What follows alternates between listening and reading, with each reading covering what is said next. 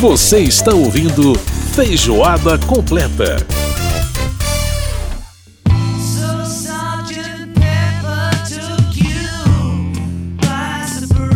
Estamos de volta com feijoada completa desta semana. Lembrando que você pode participar do nosso programa mandando e-mail para rádio@câmara.leg.br ou então através do nosso WhatsApp 61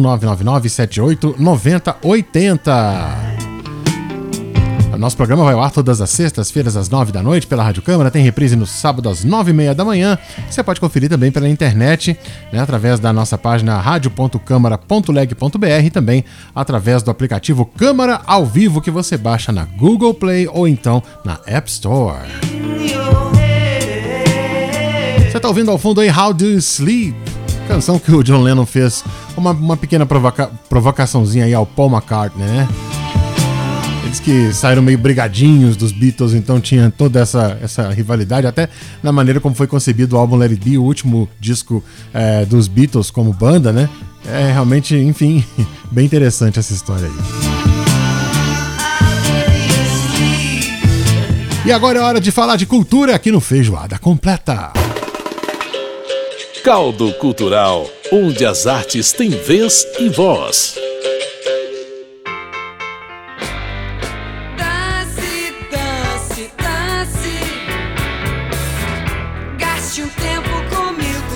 Tá aí o som da Rita Lee, Dançar para Não Dançar, né? Do álbum Tutti Frutti de 1975.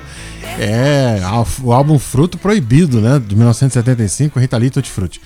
A gente tá falando dessa, colocando essa música aqui porque nós vamos falar de dança agora, né? O festival Dança em Trânsito, que começa nesse fim de semana.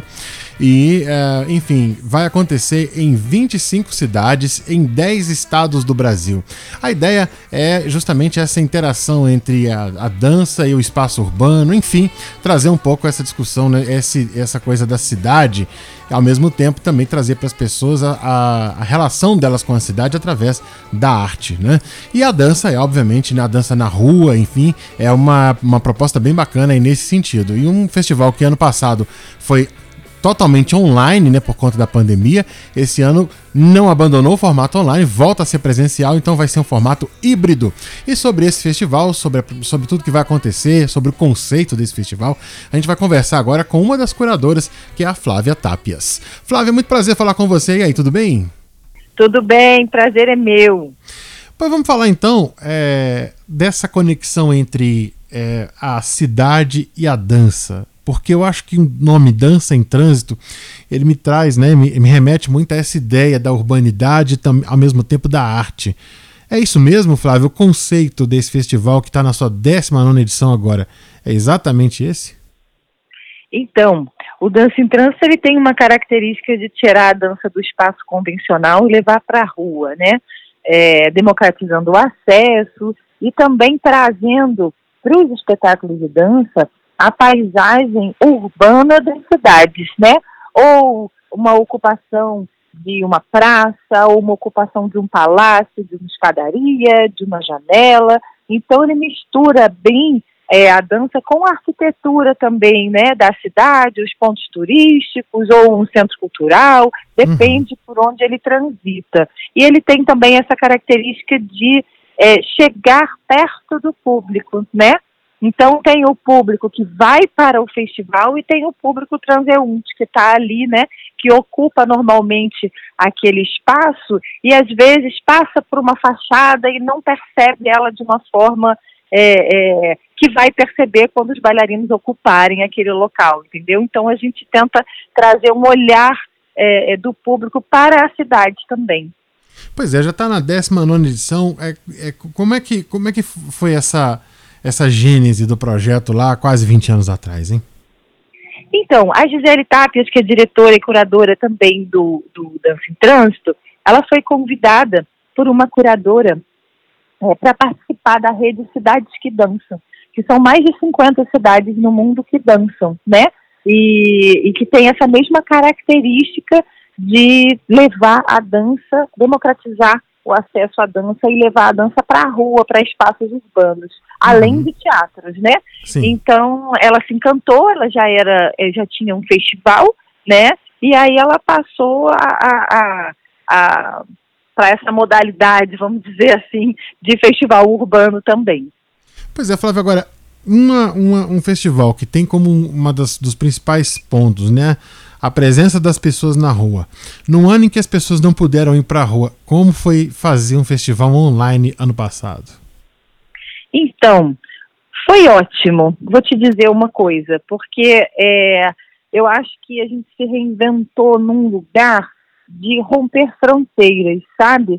É, e eu acho também que a rua, tudo virou um pouquinho dentro de casa, né? O bar estava dentro de casa, a sua igreja estava dentro da sua casa, é, a sua escola, a sua faculdade estava dentro da sua casa o seu trabalho estava dentro da sua casa, a sua família dentro da sua casa, né? Todo mundo tinha um cantinho diferente dentro de casa que teve que reorganizar. A rua invadiu a casa das pessoas, sabe? Verdade. Então eu acho que trazer esse esse trazer a dança para dentro da casa das pessoas também trouxe uma intimidade que a gente nunca mais vai ter, sabe? É, dessa forma, porque você transforma também, as, as, os bailarinos, os coreógrafos transformaram também as suas casas é, de acordo com o movimento, com a coreografia, com as ideias, com as texturas, né? Uhum. É, não só da dança, mas que a vida exigiu de todo mundo, né? Então falar sobre isso e entender essa ocupação desse corpo, né? Dentro de casa, que está acostumado a ir para a rua e muitas vezes antes da pandemia, não passava tanto tempo em casa assim, né? É, estar dentro de casa e usar a sua casa para esse ofício foi muito interessante. E poder conectar as casas, sabe? Ver o que, que um tem de comum com o outro, rompeu fronteiras, porque tem, é, é, tiveram muitos artistas internacionais que puderam participar, que é, às vezes dentro de um festival não se tem um orçamento para poder trazer, porque o deslocamento é muito custoso, uhum, né? Independente uhum. de você ter um patrocínio ou não, né?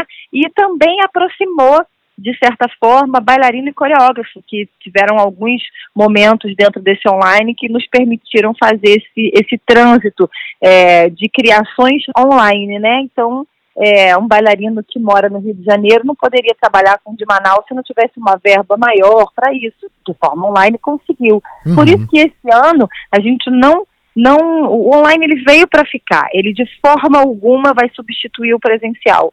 Mas a gente está nesse momento que é a primeira vez que o festival está híbrido, né? Ele não perdeu as suas ações online, mas ele está de novo de uma forma segura está é, comedida, retornando à rua.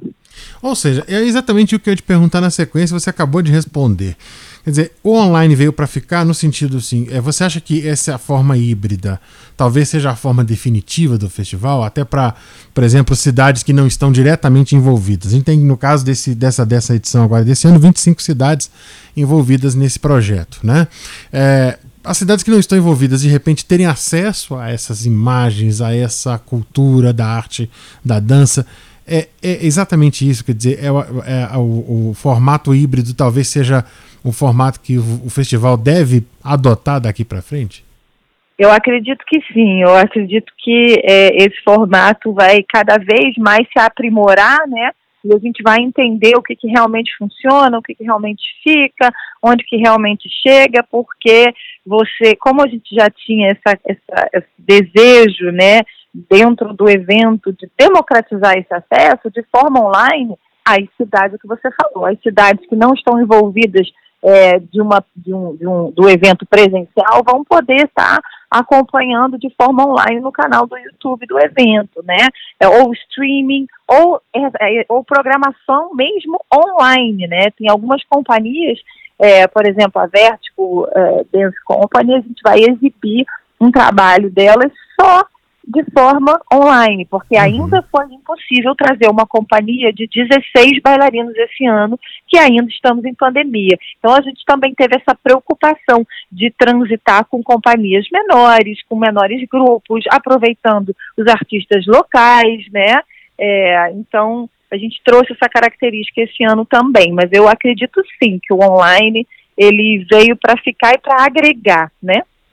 Muito bem, e maravilha. E eu conversei aqui com a Flávia Tapes, que é uma das curadoras desse projeto, desse evento, o 19 Festival Dança em Trânsito.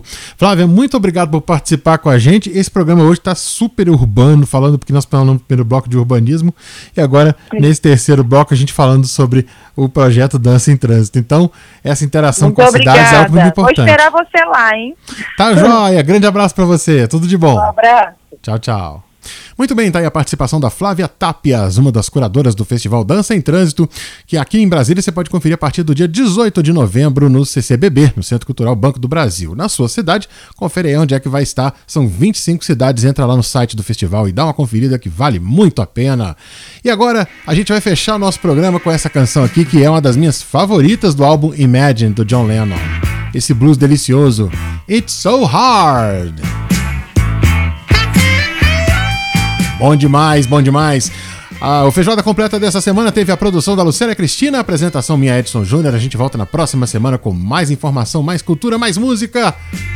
Pro Feijoada Completa ficar sempre mais temperado e mais gostoso. Um grande abraço para você e até semana que vem. Fica aí com Joe Lennon, It's So Hard.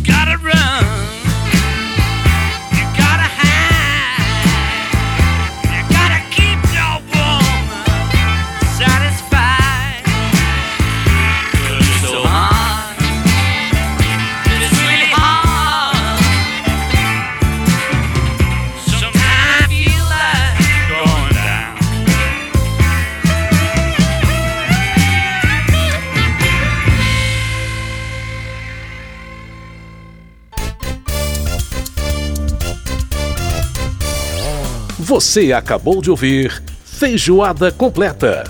Música e informação com tempero especial para fechar os trabalhos da semana.